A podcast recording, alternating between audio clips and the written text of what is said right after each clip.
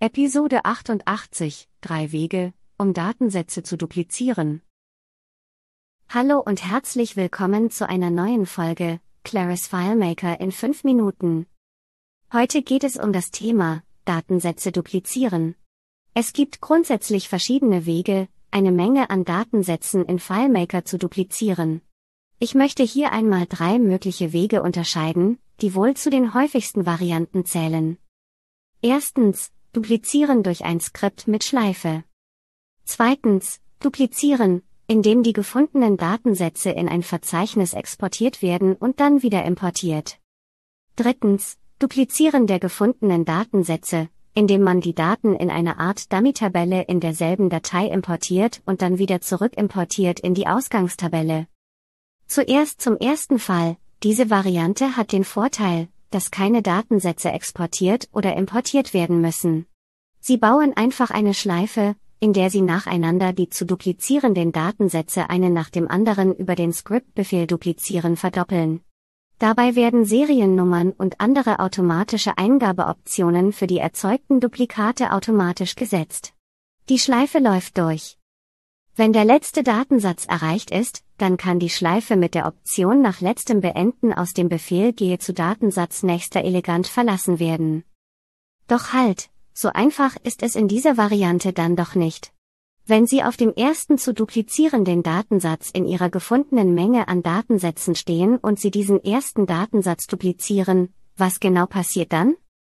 Das erzeugte Duplikat wird, abhängig davon, ob Sie eine Sortierreihenfolge oder unsortierte Datensätze haben, an einer unterschiedlichen Position landen. Hier liegt die erste Hürde und auch ein häufiger Fehler. Denn solange die Datensätze, wie erwartet, unsortiert sind oder auch sortiert, funktioniert das Skript wunderbar. Wenn aber nicht daran gedacht wurde, dass das Skript allein durch den Sortierstatus anders läuft, dann wird das schieflaufen, wenn die Sortierung im Skript durch eine vorherige Anwenderaktion oder ein Skript anders ist als erwartet.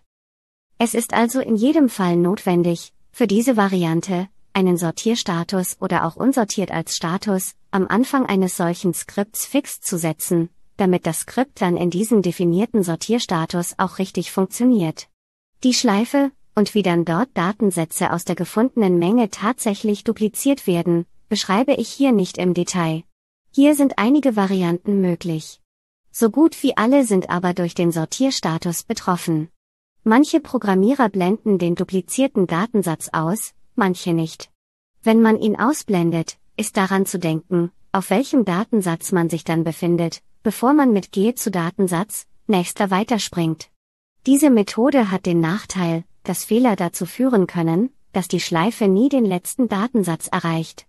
Hier ist einige Erfahrung nötig. Die zweite Methode ist deutlich einfacher zu handhaben. Erstellen Sie ein Skript, das die gefundenen Datensätze in ein Verzeichnis auf dem Rechner exportiert. Da sollte der Einfachheit halber das Format FileMaker-Datei beibehalten werden. Ich gehe hier vom Client aus, läuft das Skript auf dem Server ist die Situation in Bezug auf die Pfade etwas eingeschränkter. Am Client kann ich generell jeden Pfad wählen. Es empfiehlt sich jedoch, den temporären Pfad zu nehmen, da dieser mit dem Beenden von FileMaker am Client wieder gelöscht wird. So vermeiden Sie, dass exportierte Datensätze etwa frei zugänglich im Dokumenteordner des Anwenders verbleiben.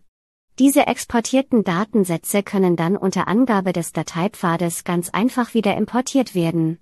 Dazu sind eventuell auch Einstellungen im Importdialog zu treffen, vor allem auch, dass die automatischen Eingabeoptionen beim Import ausgeführt werden sonst werden keine korrekten Datensätze erstellt. Hier lassen sich unter anderem auch für einzelne Felder gezielt diese automatischen Eingabeoptionen festlegen. Diese Methode hat den Nachteil, dass man Daten aus FileMaker heraus auf den Client-Computer exportiert. Das ist grundsätzlich eine Sicherheitslücke. Die dritte Methode ist bei weitem am elegantesten.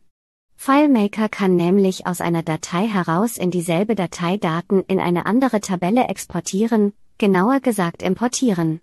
Dazu benötigen Sie entweder eine allgemein definierte Tabelle, die für verschiedene Aktionen dieser Art verwendet wird, oder einfach ein Duplikat der Tabelle, für das Sie Datensätze duplizieren möchten.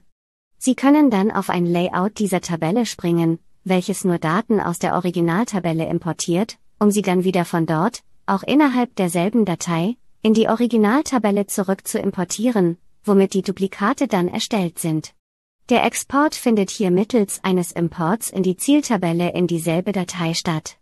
Und von dort mittels eines Imports zurück in die Originaltabelle, wie gesagt, ebenfalls wieder innerhalb derselben Datei.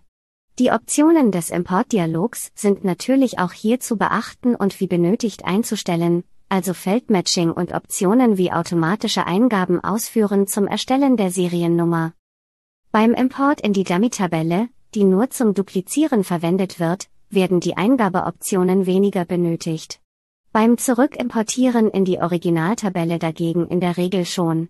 Der Befehl Tabelle leeren ist hierbei sehr hilfreich, weil er in der Dummy-Tabelle, die zum Duplizieren allein temporär Datensätze erhält, alle Datensätze sehr schnell löscht. Ich würde diesen Befehl deshalb gleich an den Anfang eines solchen Skripts zum Duplizieren stellen. Wie zu allen Themen in FileMaker gäbe es auch hier zu jedem Thema noch viel viel mehr zu sagen. Dieses aber an anderer Stelle. Ich hoffe, Sie haben viel Freude mit dem Testen der genannten Beispiele und ich würde mich freuen, wenn Sie wieder dabei sind, wenn es heißt, Claris FileMaker in 5 Minuten, bis dahin euch allen eine gute Zeit.